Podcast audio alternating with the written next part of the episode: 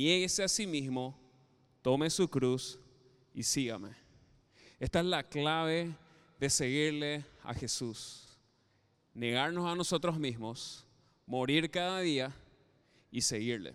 Yo te pido perdón si es que alguien te vendió un evangelio distinto a este.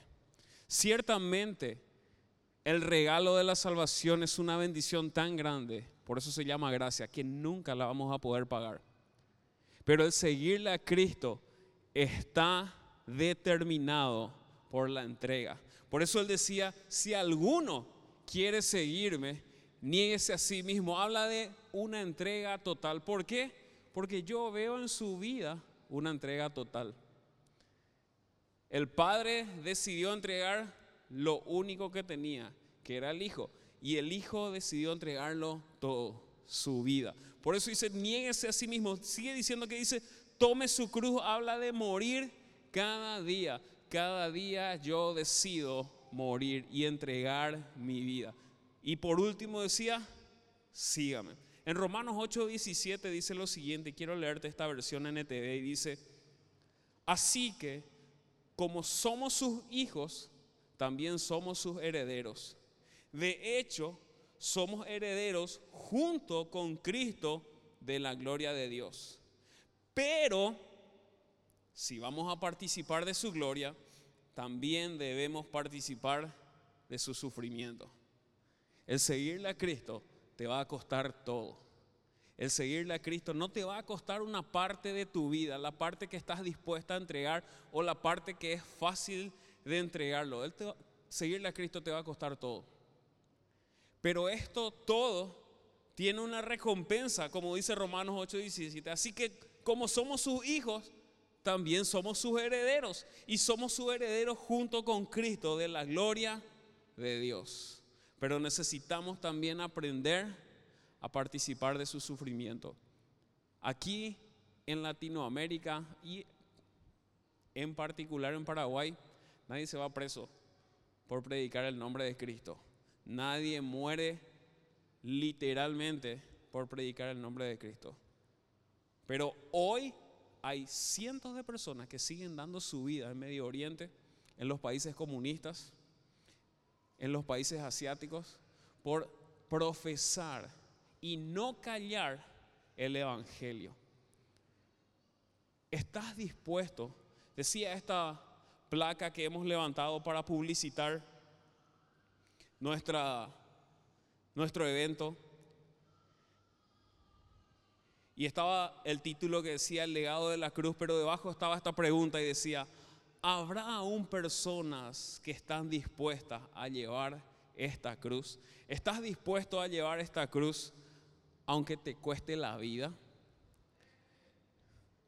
Gracias por ese amén.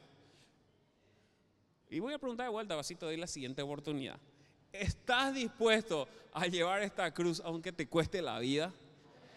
¿Sabes qué? Porque es muy fácil entregar las cosas que no nos cuestan, pero hay tantas cosas en nuestras vidas que aún no estamos dispuestos a entregarle a Cristo. No, yo te entrego todo esto, Cristo, pero esto, esto me gusta demasiado. No, esto, eh, si, si lo pongo en una balanza, es más lo que yo te di y es solamente esto con lo que me quedé.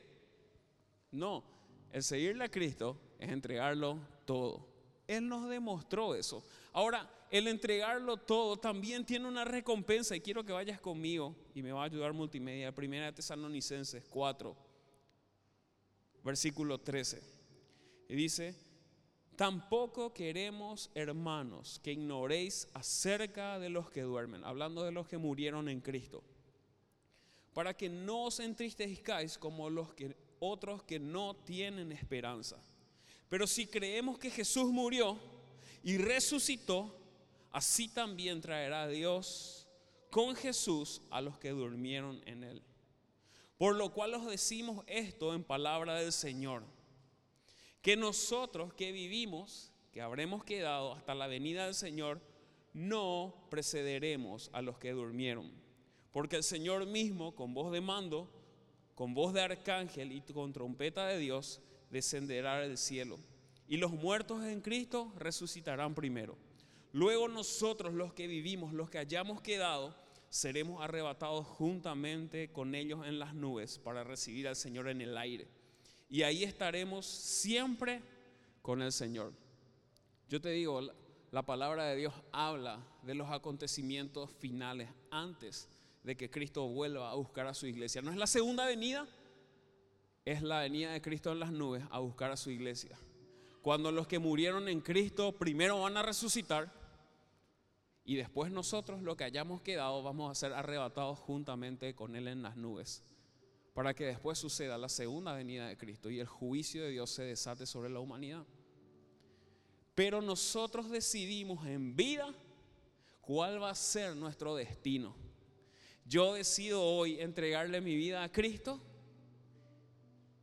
toda mi vida a Cristo, y esperar que venga a buscarme en las nubes o reunirme con Él después de haber expirado el último aliento. Y esa trompeta va a sonar, mi hermano. Y Cristo va a venir a buscar su iglesia en las nubes y vamos a encontrarnos con Él. Y eso va a ser tan glorioso que los sacrificios que hiciste en este mundo van a ser totalmente insignificantes comparados con la gloria que Dios está preparando para nosotros sus hijos. Si estamos dispuestos a negarnos cada día, a tomar su cruz y a seguirle. No es para cobardes, es para valientes. Puedes juzgarlos desde afuera y decir, no, pero ustedes esto, yo te digo, yo estoy dispuesto a entregar mi vida por Cristo. Las veces que sea necesaria, yo voy a decir, Señor, yo estoy decidido por vos. ¿Estás dispuesto a hacer eso? ¿Estás dispuesto? Dice en el último versículo, en el versículo 18, por tanto, alentados unos a otros con estas palabras. ¿Con qué palabras? Con palabras de esperanza. Quiero leerte de vuelta esto que leí durante la adoración que está en 1 Corintios 15, 54. ¿Dónde está, oh muerte, tu aguijón? ¿Dónde, oh sepulcro, tu victoria? Ya que el aguijón de la muerte es el pecado y el poder del pecado la ley. Más gracias sean dadas a Dios que nos da la victoria por medio de nuestro Señor Jesucristo.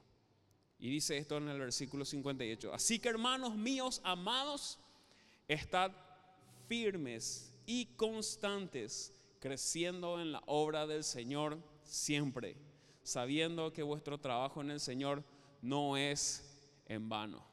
Dios no se olvida ni no deja sin memoria los sacrificios que nosotros estamos dispuestos a hacer. Yo no sé si vos estás seguro de cuál es tu destino eterno.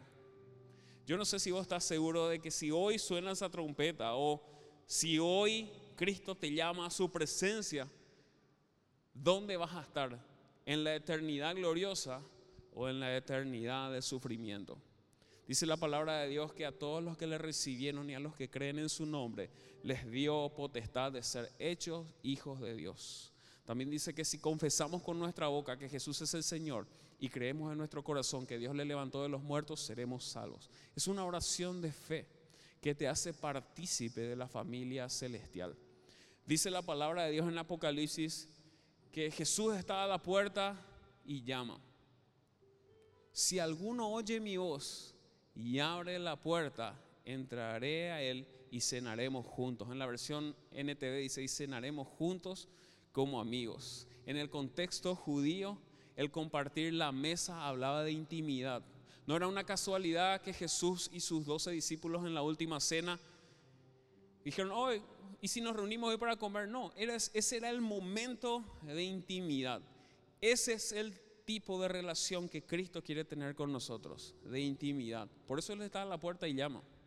Y si alguno abre la puerta, Él entra y vive una vida de amistad con nosotros. Pero es tu decisión, así como fue la mía. Pero yo te puedo decir que fue la mejor decisión de mi vida. Yo te pido que puedas cerrar tus ojos ahí donde estás. Y si querés entregarle tu vida a Cristo o renovar este pacto, repitas esta oración conmigo. Dile, Señor Jesús, decilo fuerte, Señor Jesús, yo te doy gracias por tu sacrificio en la cruz del Calvario. Yo te pido que perdones mis pecados y me limpies de toda maldad. Yo quiero ser un hijo de Dios, dispuesto para toda buena obra. Gracias Jesús, en tu nombre santo. Amén.